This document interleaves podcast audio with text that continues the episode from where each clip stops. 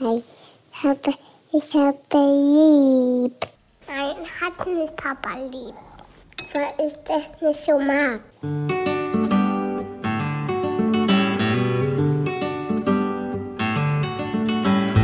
Das sind beste Vaterfreuden.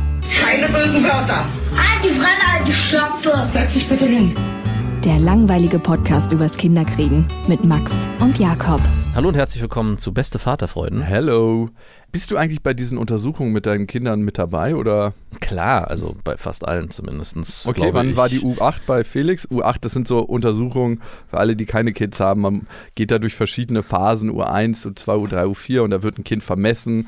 Verschiedene Fähigkeiten werden da ja, begutachtet. Was ist denn die U8? die U8 hört sich an, als wäre derjenige schon acht Jahre alt. Oder es findet in irgendeiner U-Bahn-Linie in Berlin statt. Die U8 ist auch so eine Kinderuntersuchung.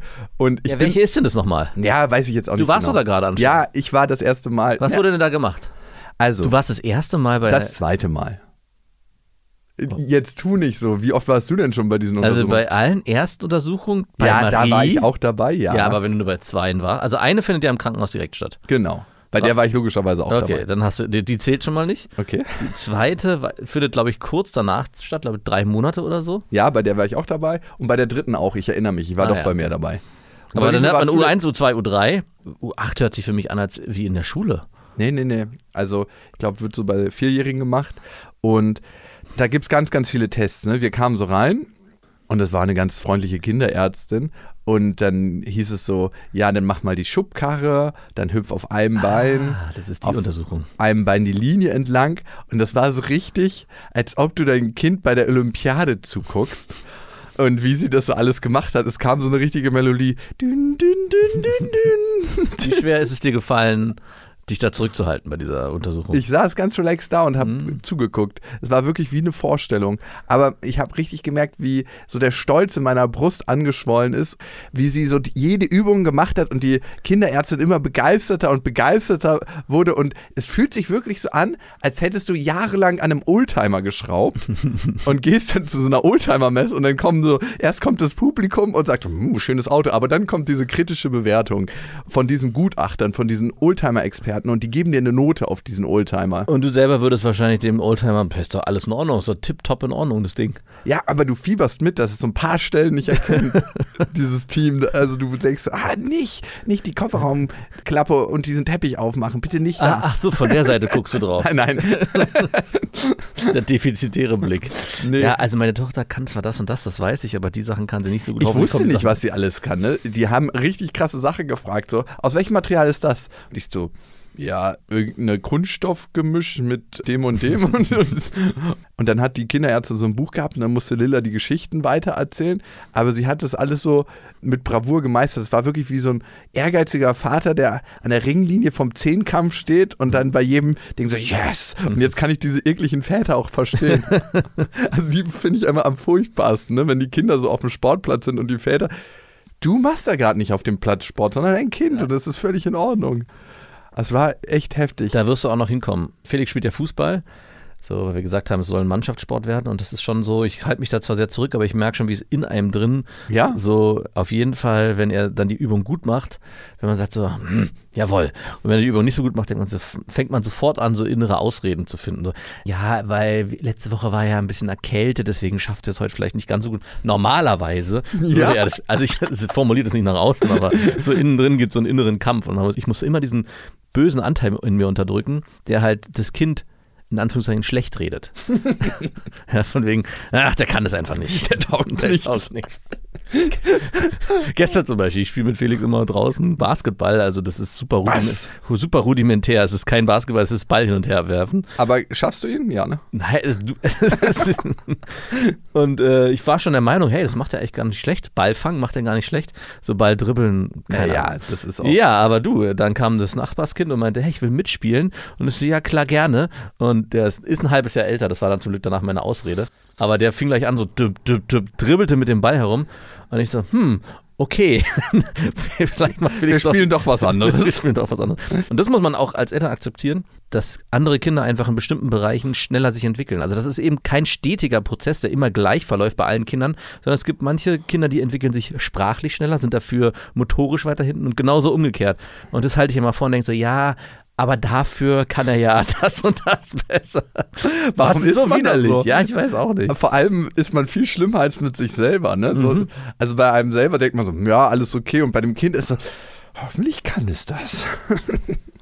Lilla ist bei so way richtig schlecht empfangen. Also es ist wirklich so. Ja, das ist aber, das ist irgendwie ein Kinderphänomen. Denken wir mal so, ey, mach die fucking Arme auf. Also beim Basketballspiel haben wir auch, es gab ein paar Mal ein, ein Malheur, wo es kurz davor war, dass Felix anfing zu weinen, weil, weil er das, den Scheißball immer mit der Nase gefangen hat. auch eine Methode. Und ich meinte, es ist halt doch nicht die beste Idee, ihn mit der Nase zu fangen. Naja, auf jeden Fall kam die Kinderärztin dann zu mir später an und hat mich gefragt, was wir denn mit ihr an Fördermaßnahmen machen, dass sie so krass. Ah, das hat, na, haha. Das Ja. hat auch die Ärztin mit Absicht gemacht. Das macht die Feuer, die sie bei meinte jedem ab. wirklich, das ist eine wahre Freude, das zu sehen. Und Lilla ist dann auch noch mit der anderen Ärztin zum Hörtest und so verschwunden. Eine Sache hatte sie festgestellt, was ein bisschen komisch war. Die haben doch eine Fortbildung gemacht, wie man Eltern Pusht. pusht und motiviert hält. Nee, sie meinte auch so, wie viel Medien konsumiert denn Lilla? Manche Sachen muss man eigentlich gar nicht fragen, weil es ist klar, dass sie nicht so viel. Was habt ihr denn für eine, seid ihr auch bei einer Waldorfärztin? nee, aber ich dachte, mir, ist so wie mein Tanzlehrer, der mir immer sagt, El Cubano Blanco, du kannst richtig gut die Rhythmen hören, um mich zu motivieren. Mhm. Dass die Kinderärztin so, ja, ja, kommt mal weiterhin zu mir. Ihr seid wirklich ganz tolle Eltern. Oh, was ist das denn für ein Spruch? Wie viel, wie viel Medien konsumiert sie? Mit dem Wissen, dass die Antwort sein wird, gab keine. sie muss das fragen. Nein, das wurde Doch, mir nicht gefragt. sie sagt in der das U8, muss sie eigentlich, das fragt eine Ärztin nur, wenn entweder bestimmte Sachen sehr schlecht laufen oder, wie in deinem Fall, sehr gut laufen, dass sie dafür einen Grund hat zu fragen. Also ich würde, glaube nicht, dass es irgendwo steht, dass man schreiben muss, wie viel Medien konsumiert sie. Oder das ist neu, kann natürlich sein. Oder du was, warst schon lange nicht mehr bei so einer Kinderuntersuchung. was, erzählt, dabei. was zählt denn dazu? Also wird es nochmal differenziert oder wird einfach Hast du jetzt Angst wegen deinen Kindern oder was? Nee, nee, ich würde gerne nur wissen, ob die das nochmal differenziert hat, ob Hörbuch hören zum Beispiel dazugehört oder ob die da, ob es böse Medien gibt und gute Medien. Dein Problem, wenn Felix und Marie den ganzen Tag vor der Glotze hängen. ich habe ja mal so einen Werbespot für Kinder gemacht, ne? Und wir haben wirklich ultra viele Zorneszuschriften gekriegt von so Eltern, die meinten, ja, mein Kind hat den Spot am Tag jetzt viermal gesehen und das geht nicht. Der war so ein bisschen grenzwertig, muss man sagen. Und dann dachte ich mir so, der lief genau viermal in sechs Stunden, dann weiß ich ungefähr, wie lange dein Kind vorm Fernseher war. Wie viel guckt denn Lilla? Wie viel Medien konsumiert sie? Wie hast du diese. Frage beantwortet? Also ich würde sagen, einmal in der Woche eine halbe Stunde, wenn ich am Wochenende mal sie hab und noch eine bisschen länger schlafen will, dann mache ich ihr ein Hörbuch morgens an. Ein Hörbuch, das ist für dich schon Medien. Sonst hört sie kein Hörbuch, gar nichts. Bei mir gar nicht, aber sie hatte auch schon angemerkt, bei Mama kann ich gucken und bei dir nie. Gucken oder hören? Gucken. Uh. Bei Mama guckt sie auch mal, aber finde ich auch in Ordnung mal ein bisschen. Du, bei gucken. uns ist es auch so. Und Hörbücher dürfen sich die Kinder so viel nehmen, wie sie wollen. Wirklich? Ja, klar. Aha, so wie Trockenobst, ne? Ihr dürft vom Obst und Gemüse so viel nehmen, wie ihr wollt. Danke, Papa. Wir sind schon satt. Also die Hörbücher, ich meine, das ist ja auch für einen selber angenehm. Erstens sind sie abgelenkt und zweitens muss man mit denen nicht so viel machen, weil sie ja auch durch die Hörbücher viel lernen. Hm, voll. Absolut. Ja, doch. Ich finde auch Hörbücher nicht so schlecht. Also das Beste sind immer noch Podcasts, ne? Ja, gut. Äh, Natürlich. Natürlich. Creme de la Creme, aber dann dicht gefolgt von Hörbüchern. Und am letzten Rangplatz sind so Mangas im Fernsehen oder auch auf YouTube, die so richtig schnelle Bildabfolgen haben, weil man hat geguckt, was stört denn die Aufmerksamkeitsspanne bei Kindern am meisten? Es sind die schnellen Bildabfolgen. Und auf was stehen die Kinder am meisten? Die schnellen Bildabfolgen. weil es am meisten Dopamin im Hirn ausschüttet. Das ist richtig bum, bum, bum, bum. Also, Das äh, ist Crack am Ende. Das ist Kokain und Heroin Ja. gemischt. weil du es gerade sagst, Crack und Heroin, wenn wir mit Felix eine Paw Patrol Folge gucken, oder in einer sind immer zwei drin, ist danach meistens Geheule, weil er dann weiter gucken will. Also dieses, ich will weiter konsumieren. wieder an die Nadel. Genau, es ist so krass, das ist echt jedes Mal erstaunlich. Also wir gucken schon, also jetzt am Wochenende ist es eh ein bisschen mehr Unter der Woche haben wir aufgehört, schon länger, habe ich ja schon mal erzählt, abends. Entzug. Also am Wochen unter der Woche ist eigentlich sehr, sehr wenig, bis nahezu gar nicht. Zwei, drei Und Stunden maximal Erstaunlich ist auch, ich war früher derjenige, der gesagt hat, es werden hier keine Medien konsumiert, es wird kein Fernsehen geguckt, es wird so lange wie möglich. Also Fern gucken wir eh nicht, sondern nur bewusst suchen wir uns was aus. Und meine Frau, YouTube so. Genau, und meine Frau hat am Anfang immer ab und zu mal, und mittlerweile hat sich gedreht, mittlerweile bin ich derjenige, der sagt, ach, wollen wir nicht am Abend vom Essen noch eine Folge Paw Patrol gucken, damit ich meine Ruhe habe. Am Wochenende ist es definitiv mehr und wir zelebrieren das aber mehr im Sinne von, dass wir einen Film gucken und dann einen Popcorn-Abend machen, also dass man sich wirklich bewusst was aussucht und dann mal ein bis anderthalb Stunden Film guckt. Aber bei Felix ist nach einer Stunde meistens schon Schluss. Also länger, der 15 Minuten hält der fast schon gar nicht aus. Und da denke ich immer, ey, wenn ein Kind eigentlich dir schon signalisiert nach 45 Minuten, boah, Papa, ich will gar nicht mehr, Das Bein so zuckt. der, das genau, dass es eine natürliche Grenze dafür gibt, dass es nicht gut ist, am Tag drei Stunden, vier Stunden. Aber das Kind gewöhnt sich auch daran. Ja, leider. Das ist das Gute. Kinder sind anpassungsfähig. Und ich weiß noch, dass es früher, als ich noch keine Kinder hatte, waren wir bei Freunden, die schon ein Kind hatten und da lief immer der Fernseher so als Beiwerk, als Beibeschallung. Oh, ey. Das sind ja Leute, ey, wo der Fernseher den ganzen Tag läuft. Ich, ich hatte mal mit einer Frau länger Kontakt und jedes Mal, wenn die mir eine WhatsApp-Sprachnachricht geschickt hat, war der Fernseher im Hintergrund. Und ich dachte irgendwann so, mm -mm. Und das mit Kindern. Und wenn ich jetzt heutzutage mit Felix in einen Haushalt kommen würde, wo der Fernseher laufen würde, würde ich direkt Absatz auf den Absatzkehrt machen. Wie so von, hey, wir haben heute ein Spieldate. Ach, nein, haben wir nicht. so ein straffer Arm. Dann, ich will hier bleiben. Aber nein, die gucken, ist mir egal. In den sechs Jahren, in denen Marie jetzt auf der Welt ist und in den vier Jahren, in denen Felix auf der Welt ist, hast du sie mal angeschrien eigentlich? Lauter geworden bin ich auf jeden Fall schon. Angeschrien, so richtig, du Scheißkind, meinst du so? Nee, nicht so, du Scheißkind, du taugst nichts, warum bist du aus deiner Mutter gekrochen? So jetzt nicht. Also ich weiß noch, dass es gab mal, als Marie immer schlecht geschlafen hat und krass geschrien hat und durchgeschrien hat, dass ich irgendwann mal so laut in den Raum so, Mann, was soll ich denn noch machen? Sowas, es gab mal so ein Durchknallen, wo ich so selber, aber die Kinder angeschrien, es gab eine Situation, wo, es- das war aber eine Gefahrensituation. Ah, okay, es zählt nicht für. Zählt nicht, okay. Und da bin ich Ah, richtig, richtig Sag mal, wie, was ja, ich war. weiß nicht mehr, was es war, aber ich weiß noch, dass ich sofort richtig laut geworden bin. Also richtig, Felix richtig angeschrien habe. Und so diese Felix! Und er ist auch sofort zusammengezuckt und hat sofort angefangen zu weinen. Und ich habe mich dann natürlich sofort entschuldigt. Ich meine, du. Ich glaub, war nicht gegen dich, war nur gegen deinen Tod. Genau, ich glaube, es war eine Straßen, natürlich eine Straßensituation, wo er irgendwie blöd auf die Straße gelaufen ist. Oder irgendwas anderes.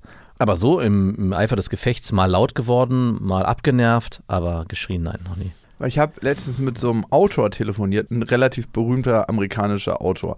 Und der meinte, er wurde von seinem Vater immer früher angeschrien. Und es war so, dass er jedes Mal Angst hatte, wenn er irgendwie was gemacht hat und es nicht geschafft hat, was sein Vater ihm aufgetragen hat, dass gleich irgendwie so eine richtige cholerische Attacke losgeht. Und der hat seine Tochter in den 14 Jahren noch nie angeschrien. Noch Mhm. nie. Also wirklich war immer sehr maßvoll mit ihr und hat dann, wenn er irgendwann mal wütend war, sich gefragt, ist das wirklich die Wut, die gegen meine Tochter geht oder ist das eine Wut, die ich sonst in mir trage und sie als Ventil suche? Immer. Total oft, ne? Das frage ich mich auch bei Lilla. Ich war noch nie laut zu ihr, ich habe sie auch noch nie angeschrien, aber es gab auch noch nicht so viele Situationen, wo es notwendig gewesen wäre. Lilla ist ja so ein, ich würde schon sagen, so ein feines Wesen, Hm. die sehr easy steuerbar ist und die ja eigentlich gar nicht so viel laute Stimmen braucht. Also ich sag, Lilla, du kannst du bitte deinen Teller abräumen und in die Geschirr, macht sie sofort. Genau, also es kommt natürlich auch ein bisschen darauf an, wie du mit den Kindern von Anfang an umgegangen bist und wie sie dann auch gelernt haben, mit dir umzugehen. Also es gibt auch einfach keine Situation, wo ich schreien müsste. Es gibt mal einen Moment, jetzt, wo du sagst, es gab letztens einen Moment, wo Marie, die manchmal irgendwie, wenn die am Abend beim Essen fängt, die dann irgendwann krass ran rumzuzappeln und Blödsinn zu machen und in dem Eifer des Gefechts ist ihr eine Müsli-Schale runtergefallen und ich habe dann so, Mann, Marie, also ich habe nicht geschrien, sondern einmal so die energisch- Hand ist dir kurz und die so- Hand ist mir kurz ausgerutscht. Ja. Die ist sofort umgeswitcht und hat sofort angefangen zu heulen, einfach weil sie, Sie das gar nicht kennt, ne? genau, weil erstens, weil sie es nicht kennt und weil sie es auch, ja, weil das auch eine Form der Kommunikation ist, die wir nicht leben und auch äh, sie auch so generell nicht kennt. Also es passiert ja auch im Alltag nicht. Wobei ich da auch gedacht habe, in dem Moment, also ich meine, ich, es war ja nicht schlimm. Ich habe einmal, ich war genervt, weil die ganze Schale war auf dem Boden, alles war voll und ich meinte so, Mann, Marie, was soll denn das? Ich habe doch gesagt, du sollst nicht rumzappeln. Also so ein typisches, so ein genervter Ausbruch, der nicht laut war, aber energisch. Und habe danach auch sofort gesagt, es ist ja nicht schlimm, aber ich habe dir gerade eben noch gesagt, du sollst nicht so rumzappeln und jetzt guck, was passiert ist. Und sie hat sich gar nicht mehr beruhigt. Also sie ist so richtig in so ein, Oh, Wein hat dir das leid? mir? Ja. Es geht. du hast es einfach nicht an dich rangelassen. Nee, also es hat, nee, es hat mich an mich ran nicht lassen, sich zu tun. Ich habe ja dann auch erklärt, es ist ja nicht schlimm. Du musst jetzt auch gar nicht so doll weinen. Wir machen es jetzt gemeinsam weg und alles ist gut. Und das, das wollte ich gerade ausführen. Ist, glaube ich, auch manchmal gar nicht schlecht, wenn die Kinder erleben, dass es auch mal Situationen gibt, die außerhalb dieses alles ist gut, alles ist heiti tighty. Also das heißt nicht, dass ich befürworten würde, man soll seine Kinder mal anschreien, aber es wird auch im Leben immer mal wieder Situationen geben, wo man irgendwie aneckt, wo man in Problemsituationen kommt, wo vielleicht mal jemand laut wird oder wo einfach die Situation eskaliert und ein Konflikt entsteht. Und dann ist es genauso wichtig, diesen Konflikt einmal auszuhalten. Und Mhm. das ist ein Thema, was, ich mit, was wir mit Marie generell haben, dass sie sehr schwer aushält, Konflikte auszuhalten. Also sie zieht sich sehr schnell in sich zurück und fängt dann an zu weinen. Also nicht an zu weinen. Hast du ja auch ein bisschen. Genau. ich weiß, von wem sie es hat. Also das beste Beispiel ist, wenn Marie und Felix spielen und Marie irgendwie aus Versehen Felix wehtut. Und wir dann nur sagen, alles gut und was ist denn passiert? Und Felix sagt, ja, Marie hat, mich, hat mir hier wehgetan. Und wir nur sagen, ja, war ja keine Absicht, alles gut. Fängt Marie sofort an zu heilen, weil sie diesen Konflikt nicht in sich tragen kann, weil sie Felix nicht wehtun will. Ja, das ist so ein inneres Bedürfnis. Sie will eigentlich niemandem was. Und diese Konfliktschlüsselsituation war genauso. Also Sie ist von, viel zu lieb für die Welt. ist viel zu lieb für die Welt. Und da, weil du es gerade sagst, sie ist viel zu lieb für die Welt.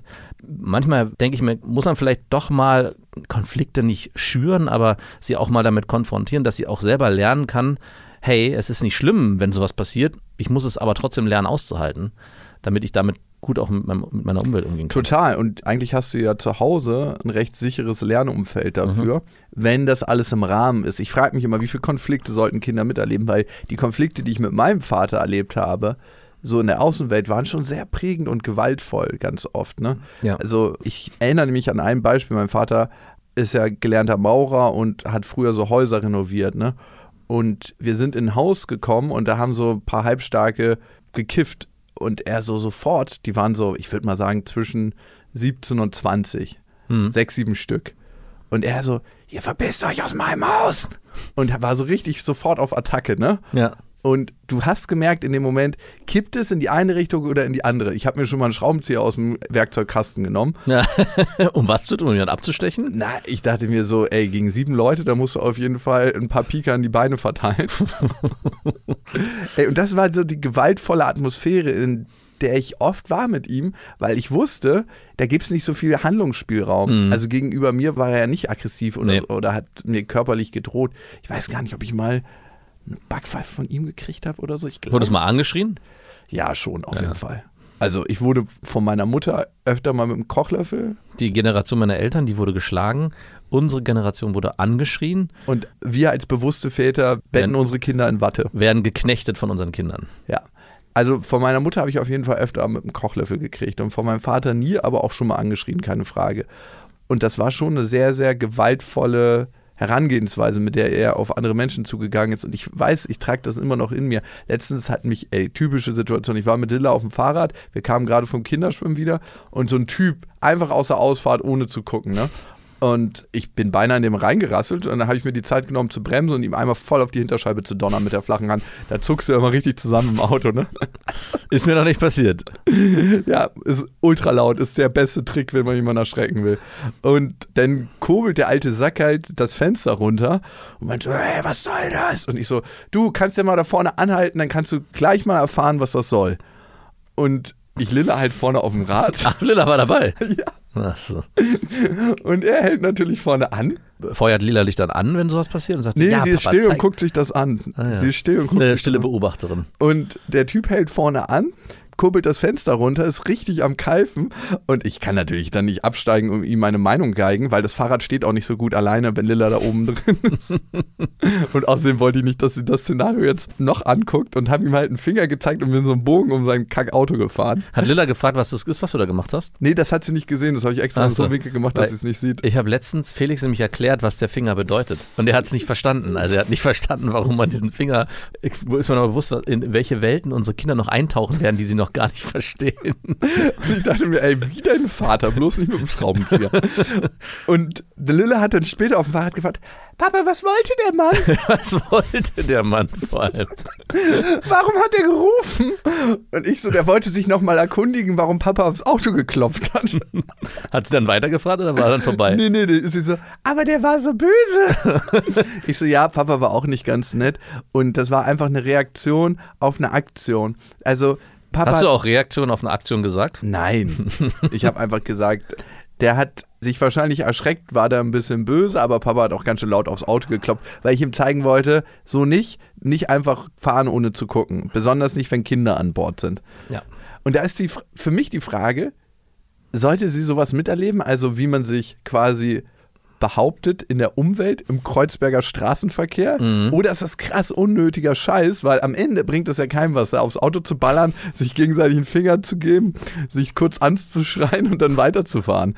Also nein, eigentlich nicht. Aber auf der anderen Seite ist es ja auch trotzdem ihre Lebenswelt, beziehungsweise Papa in Aktion zu sehen, ist ja auch was Schönes. Erinnerst du dich denn an die Geschichten, von, die, dein, die du mit deinem Vater erlebt hast, auch wenn du sagst, das war alles nicht in Ordnung, trotzdem mit einem lächelnden Auge zurück? Also ist es so, dass du sagst, ja, es war schon krass heftig und eigentlich wollte ich das nicht, aber irgendwie hatte es auch was, dass ich da den Schraubenzieher zücken musste. Es gab immer so ein erhabenes Gefühl in mir und das gibt es immer noch. Keiner kann mir was. Auch wenn ich weiß, dass es natürlich real gesehen nicht der Fall ist, aber ich habe wenig Angst so. Also wenn jemand auf der Straße ankommt und einen dicken Max macht, denke ich mir immer, wie würde Papa jetzt reagieren? also ich kenne ja auch noch Szenarien, wie mein Vater im Görlitzer Park Zivilcourage beweisen wollte und Drogendealer fotografiert hat, wie sie gedealt haben. Die sind natürlich sofort gekommen, wollten ihm das Handy abziehen und dann ist er da in ein Handgemenge mit verschwunden. Und mein, meine Mutter musste dazwischen. Und dann hat er so ganz panisch geschrien: so, Hilfe, Hilfe, der Mann ist schon Großvater, lass ihn in Ruhe. Und mein Vater richtig sauer so: Oh, du nimmst mir meine Männlichkeit. So richtig peinlich. Aber ich meine, das ist immer nur ein guter Punkt auf der anderen Seite, das Thema Zivilcourage. Ich meine, das vielleicht, jetzt kann man das so und so sehen, dass er vielleicht das auch sucht, um zu provozieren und dann vielleicht irgendeine Ja. Reibung hat. Aber wenn er auf der anderen Seite sich dem zu stellen, zu sagen, hey, ich möchte hier in der Gesellschaft dafür sorgen, dass es besser wird, finde ich auch nicht verkehrt. Die Art und Weise könnte man in Frage stellen. Aber wenn man immer alles nur hinnimmt und keiner irgendwas sagt, also dann würden oft Situationen entstehen, die man als gegeben nimmt. Also ich muss mich noch an die Zeit erinnern, wo, oder es gab eine Zeit lang, wo ständig irgendwelche Leute laut im Bus oder in der Bahn mit dem Handy Musik gehört haben. Und äh, ich Sage glaube, ich auch was, wenn ich keinen Bock Genau, drauf und ich glaube, das haben aber viele gemacht. Und ich glaube, das hat dazu geführt, dass es eben nicht gang und gäbe wurde, dass alle irgendwie gesagt haben, ja, komm mal, ist ja völlig in Ordnung, das macht man halt einfach so. Und das ist ja auch okay, keinen stört's. Und im Prinzip ist dieses im Park irgendwelche Drogendealer ansprechen, ist ja auch jedes Mal ein Konflikt, der irgendwann dann vielleicht dazu führt, dass die weniger werden, weil sie den Stress nicht haben wollen. Total. Und wenn die Gesellschaft da zusammensteht, ich weiß nicht, ob es sein muss, dass man Drogendealer beim Dealen mit dem Handy fotografiert, ne? Das ist aber noch eine ziemlich harmlose Variante. Also, Ja gut, was willst du sonst machen, ne? genau. Also, Du könntest jedes Mal die Polizei rufen, die würde dann sagen, ja, wir wissen Bescheid.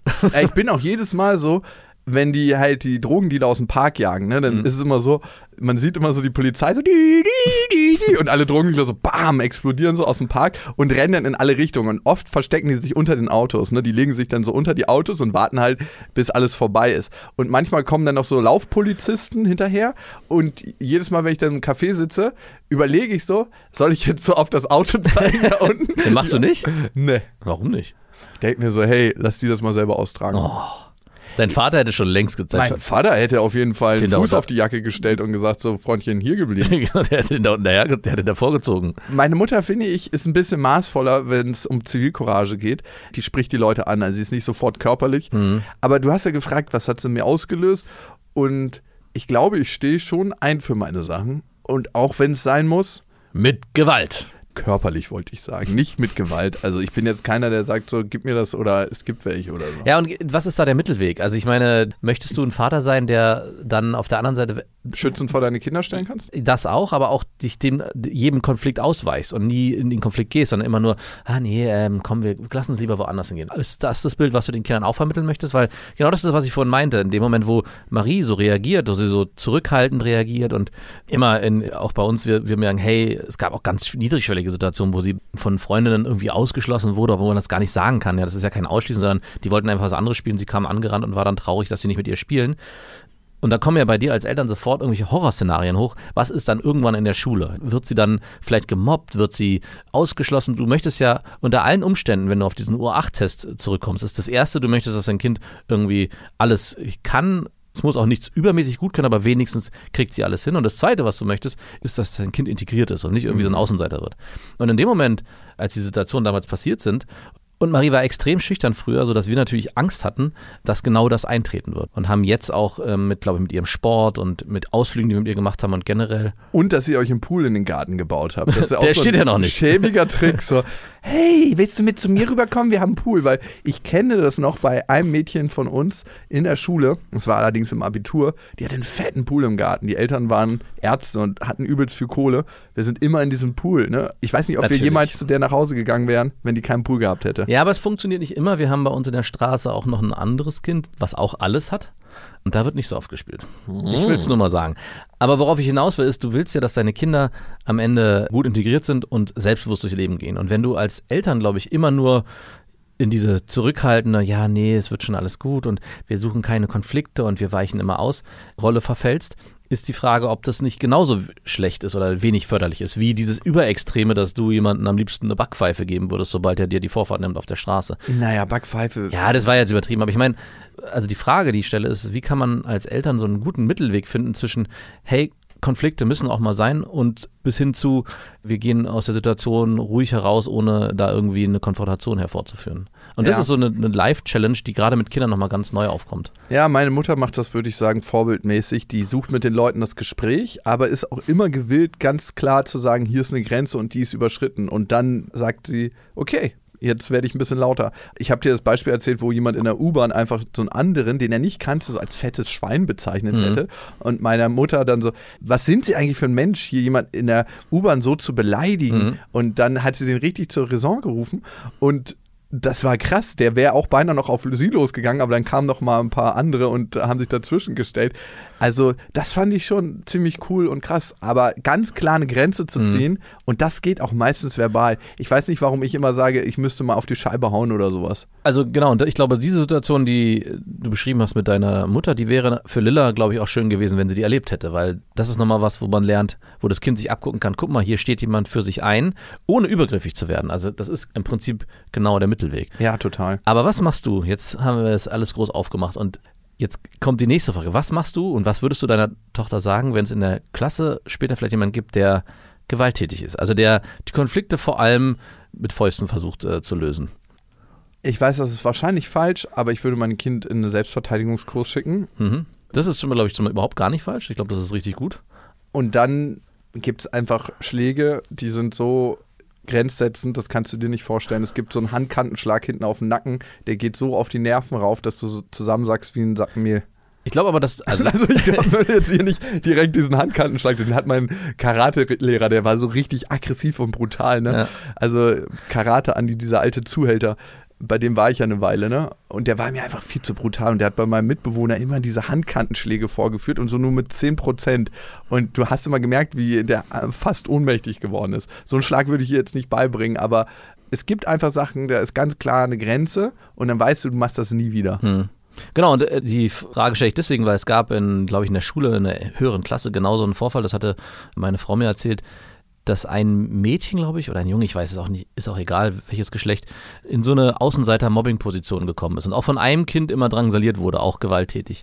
Und die Eltern haben auch lange Zeit immer probiert, ja, du musst dich abgrenzen und du musst reden, hol dir Hilfe von den Lehrern, also auch immer alles verbal. Und irgendwann hat die Mutter dann die Schnauze voll gehabt und gesagt, so, es reicht jetzt, sobald da was passiert, knallt's. Also dann wehrst du dich mit Händen und Füßen. Und das hat dazu geführt, das war dann irgendwie noch zweimal kam das vor, dass dieser Konflikt gelöst wurde und dieses andere Kind es dann in Ruhe gelassen hat. Und jetzt lachst du und jetzt ist genau das Thema, was ich halt auch bei mir sehe oder generell bei meinen Kindern. Es ist ja alles immer schön und gut, solange man das Gefühl hat, seine Kinder erzieht man vernünftig und die halten sich dann an die Norm. Aber es kann ja auch mal passieren, dass eben ein anderes Kind oder vielleicht sogar das eigene, äh, man macht zu Hause schön äh, heiti-teiti und in der Klasse verhält sich dann ganz anders, sich eben außerhalb dieser Norm verhält, wie es halt auch in der Gesellschaft so ist. Sollte man dann seinem Kind ganz klipp und klar sagen, hey, bis zu einer bestimmten Grenze und dann darf es auch mal knallen, oder sollte man den Kindern eher sagen, hey, nein, zieh dich immer raus, versuch dich immer rauszuziehen. Und ich bin mittlerweile, und früher war ich so absolut in der Pazifistenrolle und habe immer gesagt, nein, versuch immer den Konflikt zu vermeiden. Mittlerweile bin ich so weit, dass ich sage, ey, wenn es wirklich richtig hart auf hart kommt, verteidigen. Ich glaube, du hast vollkommen recht. In der ganz krassen, expliziten Krisensituation, das kannst du ein bisschen auf größerer Skala mit Afghanistan zum Beispiel vergleichen. Ne? Mhm. In dieser Knallsituation muss man wahrscheinlich eine Grenze mit Gegengewalt erzeugen. Ne? Aber auf lange Sicht hilft Gewalt nicht. Also auf lange Sicht würde es in Afghanistan aus meiner Sicht helfen, mehr Schulen zu bauen und durch Bildung zu reformieren. Mhm. Klar musst du immer auch eine Bibelschule bauen, wenn du irgendwie eine Mädchenschule bauen möchtest, aber das ist der Weg, der transformieren würde über lange Sicht. Ja. Aber auf kurze Sicht musst du halt anders einschreiten und so sehe ich das auf kleiner Ebene im Zwischenmenschlichen, im direkten Zwischenmenschlichen auch. Also, wenn ein anderes Kind spürt, und Kinder sind ja sehr, sehr gut in ihrem Gespür, Ja. aus der Gruppe, das ist die schlechteste Wahl, die ich nehmen könnte, Ja. dann wird es auf ein anderes Kind gehen. Also, oder es wird das sein lassen. Ja. Also ist es eigentlich das Ziel der Eltern, dafür zu sorgen, dass das Kind nicht in diese Position kommt, mit allem, was man tut, dass man vielleicht auch, Und alle wollen, dass das Hey. Kind nicht in diese Position kommt. kommt doch zu uns, wir haben einen viel größeren Pool. Oder du solltest dich lieber nicht mit ihr anlegen. Sie ist jetzt beim Karate und hat den braunen Gurt gemacht. Das ist immer so eine Frage, wie lebt man was vor? Ich hatte jetzt eine andere Situation im Schwimmbad, ne? Im Schwimmbad. Zum Vorleben. Hat Gut, da ist es ja ganz einfach, da kannst du den Nägel einfach unterstuken und dann ist das Thema erledigt. Da musst du wissen, was du kannst. Ich hatte auch letztens beim Surfen so eine Situation, da war so ein ultra aggressiver Surfer, ne? Ja. ultra aggressiv, hat mich auch geschnitten und so, hat so aus Wasser gehauen, als er an mir vorbeigesurft ist. Und da dachte ich mir so, Alter, merkst du dich noch? Ich habe ihm dann zugerufen, du, ich habe dich gesehen, alles gut, ich dropp dir nicht in deine Welle. Brauchst gar nicht so einen dicken Max zu machen. Ne? Und, und Hast du ihm auch wie beim Auto hinten auf dem Hinterkopf ich geschlagen? hatte kurz überlegt, Aufs Brett kann aber man noch ey, hauen, Wasser oder? ist halt so ultra gefährlich. Ja. Du weißt halt nicht, wenn der dich packt und wenn du ihn nicht richtig zu packen kriegst, dann bist du halt der Depp, der unter Wasser ist, ne? Und im schlimmsten Fall geht ihr beide unter. Ja, gut, aber lass ihn mal in eine Panik verfallen. Ich bin immer für einen Kampf am Strand, gerne. aber lass, Lass uns das am Strand austragen. Ja, Bist ich du einer, der dann auch dreckig kämpft und dann so erstmal durch die Schuhe festbindet und dann erstmal mit Sand ins Auge anfängt, sodass der andere eigentlich keine. so, Moment, ich muss mir kurz meine Schuhe festbinden. Hä, du hast doch Surfen, du bist doch barfuß. Schack. nimm das. Und dann so ein Eiertritt, nein. genau, den Eier tritt noch hinterher. Ja, aber gut, damit wäre es erledigt. Aber ich bin schon dafür, wenn jemand mir richtig dumm kommt und meint, er müsste Aggression an mir austragen, zu sagen, du, warte doch am Strand, das können wir gleich klären. Natürlich würde ich mit dem eine Runde ringen, aber ohne Faustschläge, ne? Hätte ich gar kein Problem mit. Traue ich mir auch locker zu. Aber gut, ich war auch im Verein, ne? Und ich hatte letztens, ne, einen Kumpel von mir, der ist in Panama gerade unterwegs, mein Kumpel aus Bali. Und der wurde von so zwei Dudes abgezogen und die haben ihm so ein richtig schrottiges Motorrad verkauft. Und er meinte so, hey, ihr gebt mir das Geld zurück oder ich komme wieder und dann knallt's richtig. Und er ist da hingefahren und die hatten erstmal sechs Freunde geholt. und er ist wieder abgedackelt. dann hat er den anderen aber alleine in der Stadt gefunden Ja. ne, und getroffen, weil man trifft sich ja immer wieder. Ja. Hat sich den mal ganz kurz geschnappt, aber hat ihm noch nichts getan, hat ihn mal ein bisschen straffer genommen und gesagt, okay, wie oft wird die Situation vorkommen, dass du dich alleine in der Stadt bewegst? Mhm. Du kannst dir ungefähr vorstellen, was beim nächsten Mal passiert, wenn ich dich hier treffe. und er hat sein fucking Geld wieder gekriegt. Die haben aufgehört, ihn zu verarschen und sein Geld ihm wieder gegeben. Hat das Motorrad auch behalten können? Nee, nee, nee, das hat er zurückgegeben. Und die Schrottlaube wollte er nicht. Aber das ist immer so die Frage, ne? Wo, wie viel? Aber ich hatte eine andere Situation, die hat jetzt nichts mit Gewalt zu tun, es reicht jetzt auch langsam. Das reicht langsam, ja. Wirklich. Gleich kommt noch die Polizei. Polizistenthema. Ich hatte früher ultra Angst vor der Polizei. Ja, ich wollte gerade sagen, nicht, ich weiß nicht mal nicht, dass gleich die Polizei kommt, sondern gleich reden wir wieder über die Polizei. Das ist ja auch eins der Lieblings. Nee, ich finde tatsächlich, dass die Polizei einen richtig guten Job macht in ganz, ganz vielen Fällen. Und man muss auch sagen, ich habe ja auch letztens einen richtigen Einlauf von irgendeinem österreichischen Polizisten per Mail gekriegt, der war so richtig erzürnt und ich dachte so, Grüße gehen raus an deine Mutter, ey, das ist auch dein eigenes Thema. da dachte ich mir so, ja klar, ey, die Polizei macht auch einfach einen wahnsinnig guten Job. Ja. Ey, und die machen so viel, was alle anderen nicht machen wollen. Also sich mit Leuten beschäftigen, die einfach grundsätzlich eine schlechte Energie haben und damit klarzukommen, jeden fucking Tag und trotzdem noch einfach freundlich zu sein und gut drauf zu sein, das ist eine harte psychologische Bewährungsprobe. Muss man einfach sagen. Okay, die andere Situation. Ich war mit Dilla ja beim Kinderschwimmen vor dieser Fahrradsituation und ich pack so meine Sachen aus, eben so meine schöne Badehose und kram so und kram so und kram so hektischer. Was habe ich vergessen? Ihren Badeanzug. Ich habe sie schon nackt baden sehen, kurz so. Aber dann gibt es da so eine übelst kleine teuflische Schwimmlehrerin, die ist so klein und dick und rund und äh, schwimmt immer wie so eine kleine Boje im Wasser und keift immer rum. Die ist aber auch irgendwie ganz lieb, ne? Die greift sich immer die Kinder so und die Kinder sind da immer so richtig angsterfüllt und wollen nichts sagen und schleudert die so, so, das machen wir jetzt Team und die Kinder müssen die Angst vom Wasser verlieren. So. und die so, oh, ich hätte einfach nur Panik in deinen Arm. Aber irgendwie die Kinder sind dann immer still, kein Kind sagt irgendwas. Auf jeden Fall sage ich dann, Lilla, ich glaube, Papa hat was vergessen, nämlich deine Badehose. Und dann, Ah, nein. warum vergisst du immer alles? Oh, ey, ich führe gleich noch wa- was dazu an. Und dann dachte ich, du hast so viel Ähnlichkeiten mit deiner Mutter. Und das nächste, was ich mir dachte, ich bin nicht der einzige trottlige Vater, der Sachen vergisst. Und ich bin kein vergesslicher Typ. Nein. Überhaupt Ich nicht. bin ein krass vergesslicher Typ. Ich lege mir immer alles vorher bereit, gehe am Tag vorher meine Termine durch, gucke, was ich mir rauslegen muss und bereite mir eigentlich alles vor. Aber irgendwie habe ich diesen scheiß Badeanzug vergessen. Ich hatte sogar ihre Badelatschen mit, ne? Ich dachte, besser wäre es umgekehrt. Aber dann dachte ich mir, es gibt tausend Väter, denen es genauso geht. Was wird also in dem Schwimmbad sein? Eine Fundgrube mit Badeanzügen. Genau. Und so einem kleinen Punani-Pilz in so einer Kinderbadehose. ich also hin und habe gefragt, hey, gibt es noch eine Badehose, die sie mir leihen können? Und die so, ja, gar kein Problem, das passiert hier öfter. Und ich so, natürlich passiert hier das öfter. Vielen Dank.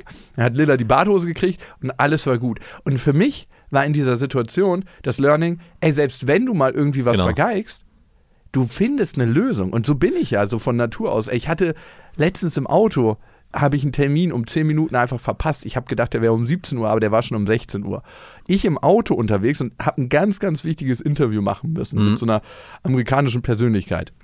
Auf jeden Fall war dann die einzige Situation, wie das zu lösen ist, an Rand zu fahren, meinen Laptop aufzuschlagen, das ganze Studio im Auto aufzubauen Gut, dass du es dabei hattest. ja, voll. Ich, hätt, ich wusste ja, dass ich es im Hotel mache. Und dann mein Handy anzuschalten, den Stream herzustellen und das da zu machen. Die Scheiße war, dass ich nicht genug Akku auf meinem Computer hatte. Und währenddessen habe ich noch auf mein Handy geswitcht und werde die Fragen dann später noch neu einsprechen. Aber ich finde, das Wichtige für ein Kind ist immer, verkackst du manchmal Situationen, sondern findest du Lösungen. Ja, nicht mal unbedingt das. Ich finde auch nochmal einen Schritt davor. Es ist auch mal eine gute Lehrerfahrung, es darf auch mal was passieren, was nicht geplant ist. Also diese Diskussion, weil du es gerade sagst, hatte ich nämlich gerade auch am Wochenende mit meiner Frau, beziehungsweise es war keine Diskussion, es war ein, ein Streit. Und komischerweise auch beim Schwimmen. Wir waren am Samstag im Schwimmbad und Felix hatte, hat Röhrchen bekommen vom halben Jahr und deswegen muss er immer so eine Stöpsel tragen und so eine, eine Badekappe. Hast du vergessen? Habe ich dort vergessen. Auf dem Weg ist es mir eingefallen und musste dann zurückfahren. War also nicht so dramatisch. Aber am nächsten Tag, am Sonntag, hat er seinen Schwimmkurs. Und was habe ich natürlich im Schwimmbad liegen lassen? Diese Kappe mit diesen Ohrstöpselchen. Und das ist mir erst 20 Minuten vor diesem Schwimmkurs eingefallen. Und dann ließ es sich im Gegensatz zu dir nicht mehr lösen. Also wir konnten am Sonntag keine neuen Stöpsel kaufen und deswegen auch mit ihm nicht diesen Schwimmkurs machen. Und dann ist so ein richtig krasser Streit entbrannt, wieso ich immer so vergesslich bin und wieso mir das immer passieren kann. Ich hätte das doch schon vorher und bla bla bla. Alles verständlich. Und ich habe ja dann noch gesagt, ich finde das ein bisschen unfair, weil eins meiner größten Defizite ist, dass ich vergesslich bin. und das kennt Das ist unfair, das ist meine Nee, das kleines Handicap. ja, es ist einfach ein Handicap, was ich, mit dem ich selber gelernt habe zu leben und auch viele Möglichkeiten entwickelt habe, das zu umgehen. Aber es passiert halt immer wieder. Also ich werde in diesem Leben kein Mensch mehr sein, der nicht vergesslich ist oder Sachen verpeilt. Und deswegen meinte ich auch, das ist irgendwie unfair, das mir so vorzuhalten. Und es ist am Ende auch nicht so dramatisch. Also was passiert denn jetzt? Das Kind kriegt jetzt mit, dass es auch mal passieren kann, dass was ausfällt, weil man was vergessen hat. Und was, und das ist auch der Streitpunkt, der dann entstanden ist. Bei meiner Frau ist es, das passiert einfach nicht. Es ist immer alles da. Es Aber man kann ja nie reagieren, wenn sowas nie passiert. also darüber gab es auch einen Streit, weil meine Frau hätte natürlich schon vorher reagiert. Bei ihr gibt es immer einen doppelten Boden. Wir hatten diesen Streit schon vor einem Monat. Sie wollte eigentlich eine zweite Kappe und ein zweites Ohrstöpselpaar kaufen. Und ich meine, Gar nicht schlecht. warum müssen wir immer für alles zwei Sachen da haben? Ich meine, ja, falls das passiert, dann ist mir natürlich in dem Moment sind mir alle Argumente dafür, dagegen, äh, weil ich meinte damals auch, ja, das wird ja wohl so nicht so ein Problem sein, auf diese Maske aufzupassen und diese Stöpsel mitzunehmen. Äh, Prompt ist es mir wieder passiert.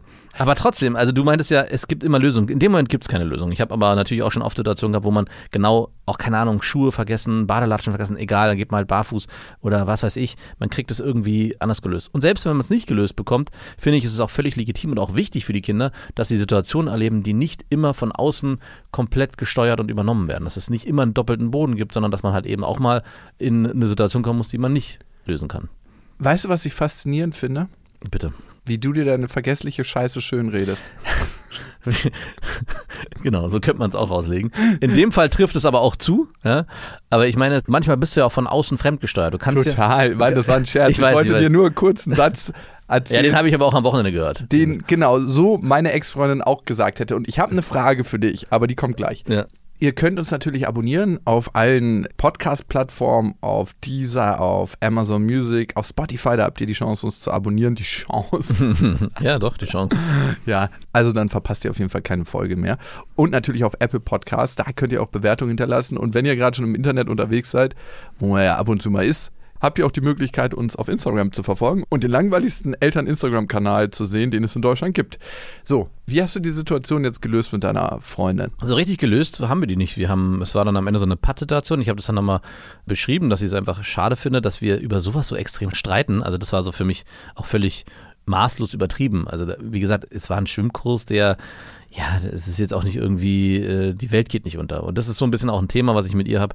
Bei solchen Situationen habe ich das Gefühl, es ist eigentlich eine Banalität im Prinzip. Also Natürlich. Es ist nicht so, es ist natürlich nicht cool, aber es ist auch nicht so, dass irgendwie, ja, und dass man da einfach nicht dran sagen kann, ja, ist passiert, Schwamm drüber, weiter geht's. Und im Prinzip ist es dann am Ende des Tages auch dazu gekommen, aber erstmal ist sie in, in ihrer Wut geblieben, aber wir haben es dann am Ende mit Humor gelöst. Also es war dann am Ende so, dass wir das dann nicht lösen mussten, sondern beide Seiten waren klar. Ja, einen Abstand dazu zu gewinnen, ist manchmal ganz, ganz wertvoll. Ich war auch in dieser Situation, wo ich den Termin um eine Stunde im Kopf einfach auf 17 Uhr gedacht hatte und nicht auf 16 Uhr, so wütend geworden. Ich habe richtig kurz aufs Lenkrad Du geschlagen. hattest zum Glück keinen, auf den du es schieben konntest.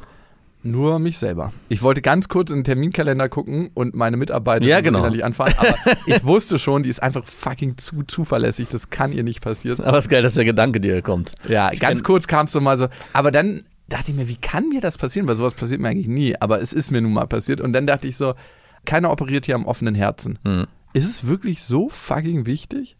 Und das hat mir wieder so ein bisschen die Ruhe gegeben, darauf reagieren zu können. Und ey, bei dir muss ich auch sagen, ja, ich weiß, dass du manchmal ein bisschen vergesslich bist. Ich weiß aber auch, dass das so sich um 100% verbessert hat zu damals. Ey, das ist ein krasser Unterschied. Und ich glaube auch das Mantra, was du dir immer wieder selber sagst, und das ist auch nochmal, glaube ich, deine Perspektive manchmal auf die Welt. Ich bin halt vergesslich, bla bla bla. Ich denke mir so, das ist eigentlich nicht mehr notwendig. Nee, ich würde selber von mir sagen, nicht mehr sagen, dass ich über alle Maße vergesslich bin. Also es ist aber trotzdem ein Thema, ursprünglich kommt es aus der Faulheit. Faulheit führt zu Vergesslichkeit. So dieses, ja, ja, mache ich später. Aus der Faulheit geboren. Und das könnte man natürlich dagegen was tun, aber äh, da, nee. Also ich finde, du und deine Frau, ihr kriegt das normalerweise immer hin, dass ihr se- dieses Teamgefühl habt. Und das, Das ist ja auch geblieben. Also nicht, dass wir da jetzt irgendwie eine Situation, also es war kurz, wo ich so dachte, so, hä, was machen wir hier eigentlich? Was passiert hier gerade? Und am Ende, und das passt dann wiederum zu dir, hatte sie über sich selber aufgeregt, dass sie nicht schon damals, wo wir darüber diskutiert haben, ob sie eine zweite Kappe und zweite Röhrchen bestellt, dass sie das nicht gemacht sie hat. ist am Ende schuld. Sie, ist- nee, sie hat sich selber über sich selber aufgeregt, dass sie nicht doch sich dagegen entschieden hat und einfach die Sachen bestellt hat, wie sie es eigentlich vorhatte. Weil dann hätte sie in dem hat sie es Moment. jetzt bestellt? Ich habe mich noch nicht getraut zu fragen, weil ich könnte mir vorstellen, dass sie eigentlich will, Noch dass ich das frisch. mache. Nein, das, aber Ah. so wie ich sie kenne, hat sie es schon längst gemacht. Ist es wahrscheinlich schon passiert, wäre, bevor wir geschritten ey, haben. Du hast wirklich so eine 24-7-Organisationsfrau. Mhm, ja. Nervt das auch manchmal? Mm, nö. Fuck, ich hätte nicht sowas kommen können wie so, ja, manchmal nervt es, Also es nervt, äh, eine Situation, die hatte ich auch letztens beschrieben, wenn wir zu früh zu Terminen müssen. Ja, ja. Das Okay, ist- aber, das würde ich safe in Kauf nehmen. Ja, ja, genau. Das ist nochmal ein guter Hinweis. Ich glaube, ich nehme das ab jetzt auch in Kauf. Ja, weil alles hat seine Licht- und Schattenseiten. Alles hat seinen Preis. Alles hat seinen Preis, weil dieses Team sein, ne? Ich habe nochmal drüber nachgedacht, das bin ich halt mit meiner Ex-Freundin nicht und ich wäre das so gerne in Sachen Lilla, ne? Dass wir einfach ein Team sind. Hast du diese Badeanzug-Vergessen-Situation erzählt? Natürlich nicht. Weil sie denkt immer, ich vergesse alles und bin eh super verplant, wo ich mir denke, was nimmst du dir heraus? Also ich krieg so viel, so krass gut auf die Kette und bin ultra unvergesslich, wirklich. Also ich bin einfach nicht vergesslich, ich bin kein vergesslicher Mensch. Und wenn, dann ist es einfach gerade zu viel. Ich habe meine Listen. Wobei ich sagen muss, in letzter Zeit, so das Okay. letzte Vierteljahr, ist es auf jeden Fall bei dir häufiger vorgekommen, dass du Sachen vergisst. Ja, wirklich? Mhm, also, dass du diesen Termin da verpeilt hast, das war für mich, hättest du mir das vom Jahr erzählt, ich gesagt, wow, krass, das kenne ich gar nicht von dir. Und jetzt war so, ja, doch, Passt schon ins passt Bild. gerade ins Bild. Du bist kein vergesslicher Typ, also das ist um Gottes Willen, aber bei dir ist, glaube ich, gerade so viel auf der Uhr und du hast so viel zu tun, dass es einfach automatisch passiert. Also du musst Dinge vergessen, weil dein Kopf, glaube ich, zu voll ist. Also es Mhm. funktioniert gar nicht mehr. Also es gibt ja so einen Punkt, also selbst wenn du mit Listen arbeitest, mit Kalender, mit Termin, zu voll. es ist alles so voll, irgendwann ist es überfüllt. Und deswegen, das, ach, diese Schwimmbadesituation, die finde ich, das zählt auch nicht. Das ist für mich auch kein richtiges Vergessen.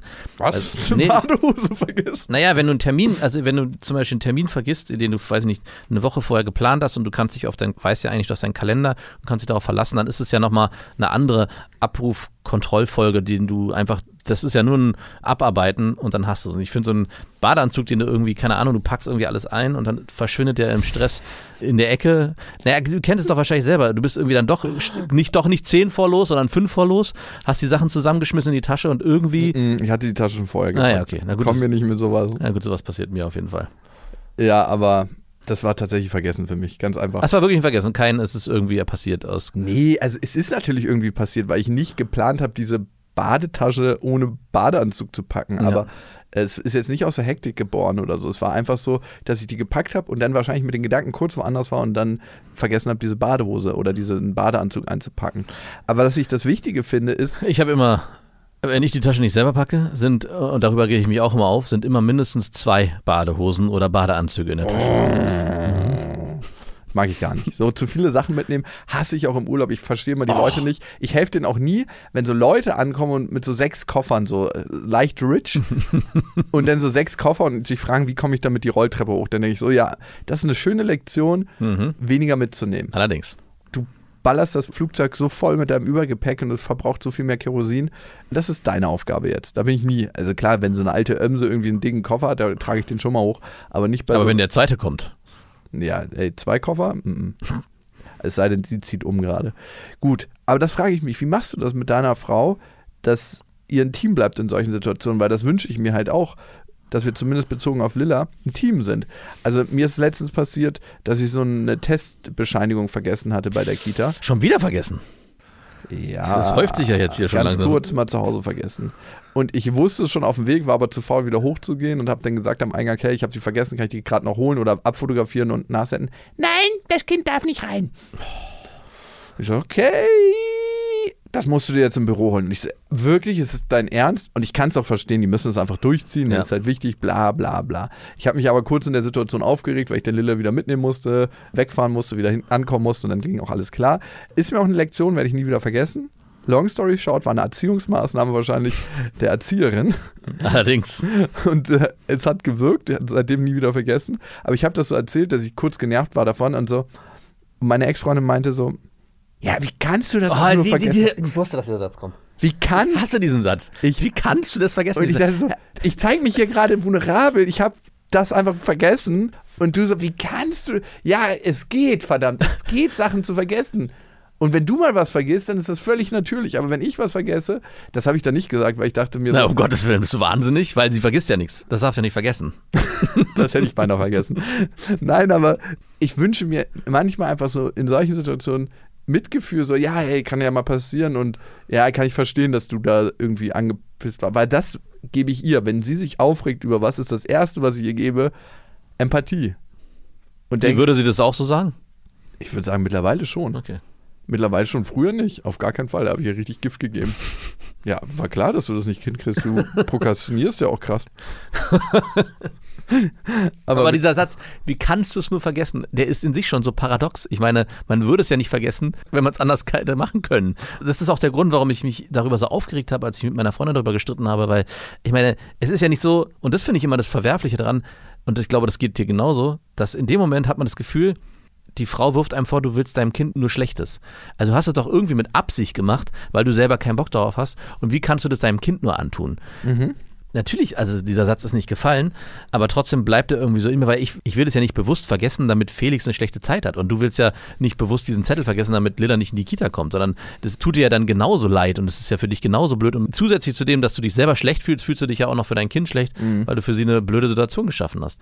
Und dann noch on top zu bekommen, ja, ey, wie kannst du das nur vergessen, ist so, ja, vielen Dank dafür, hilft mir hier aber gerade gar nicht. So. Ja, ich brauchte da einfach ein bisschen Mitgefühl. Ja, war eine blöde Situation, hat dafür gesorgt, dass du wahrscheinlich ein bisschen gestresster am Morgen warst. Kann ich verstehen, kann mal passieren. Mir hilft es, das und das zu machen. Das wäre total geil. Wie machst du das mit deiner Frau? Also streitet ihr euch dann immer oder gibt es manchmal Situationen, wie ihr da schneller rauskommt? Also diesmal haben wir uns gestritten, normalerweise streiten wir uns nicht. Es ist meistens äh, nur auch dieser Satz, aber meist, oft nicht mit so viel Energie dahinter. Und wir kommen dann sehr schnell äh, wie auf die Humorebene und es wird dann gelöst. Also es ist oft nicht so ein Thema, wie es jetzt diesmal war. Komischerweise war es diesmal so ein krasses Thema. Ich weiß auch nicht warum. Fühlst du dich mit deiner Frau als Team? Ja, auf jeden Fall. Dabei habe ich mich gerade so sicher gefühlt, weil eine gute Freundin von ihr wurde gerade von ihrem Mann hintergangen und verlassen und da wird gerade, der zieht gerade alle Register. Und da dachte ich so, ach ja, ich, mein Hafen ist auf jeden Fall, ich bin hier sicher, ich falle hier leicht.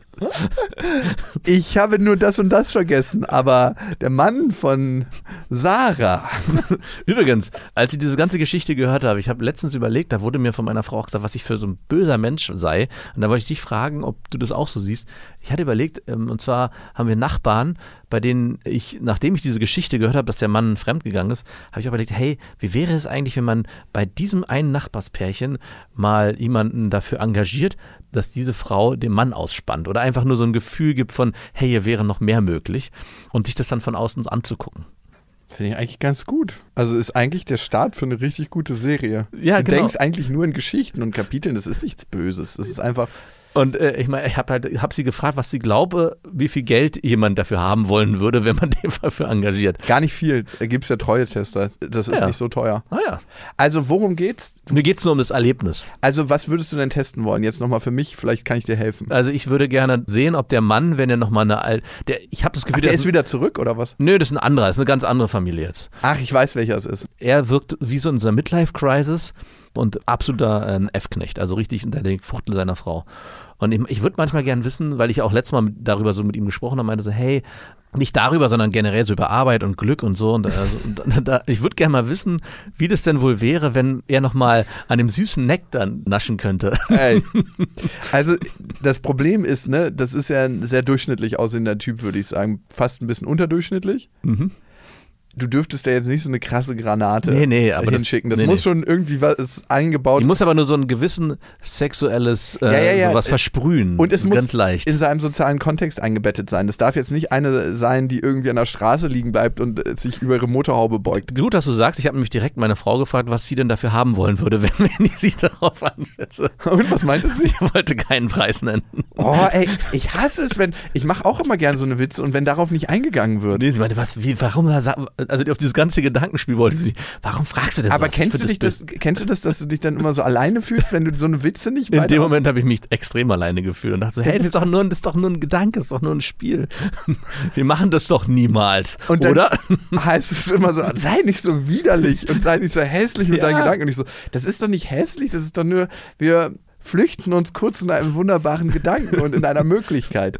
Also, wird so 1000 bis 1500 kosten? Ich hatte jetzt auch 2000, ist mal gut dabei. bis zum Sex, das wird dann schon ein bisschen Es muss teurer. kein Sex stattfinden. Ich glaube, das reicht schon, äh, wenn vorher Handjob? einfach, Nee, ich glaube, es muss, es muss ein- muss einfach Louis? nur, es muss einfach nur ein Bewusstsein entstehen, so von wegen, ach krass, hier bin ich und das könnte möglich sein. Das reicht mir schon. Ach, um für ihn so eine kleine Hintertür zu. Er hat nur um so einen Schaffen? Gedanken, so einen bösen Gedanken einzupflanzen, den, den er nie wieder los wird.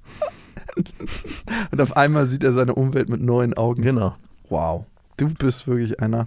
Jetzt, Eigentlich ist es was Schönes. Ich mache ihm neue Möglichkeiten, neue Türen auf. vielleicht entspannt das auch die Beziehung zu Ja, das dachte ich nämlich auch. Ja, voll. Du bist so ein guter Dass er einfach Mensch. sieht, was er hat. Das meint er nämlich meine Frau auch. Du wirst gar nicht glauben, der wird ist glücklich in der Beziehung. Ich so, okay. Wie können wir Ich jetzt ja glaube austesten? tatsächlich, dass die Beziehung, wie du sie mir berichtet hast, ist sehr symbiotisch. Und er hat Angst alleine draußen. Der hat richtig Angst alleine draußen. Denke ich auch. Und er wird eine ähnliche Mutterbeziehung gelebt haben. Meinst du, das ist es? Ja, ist es. Ich habe jetzt immer noch nicht so richtig verstanden, wie ihr ein Team geworden seid. Aber Ich, ich, es ist ganz einfach zu beantworten. Wir sind noch zusammen. Das waren Beste Vaterfreuden mit Max und Jakob. Jetzt auf iTunes, Spotify, Deezer und YouTube.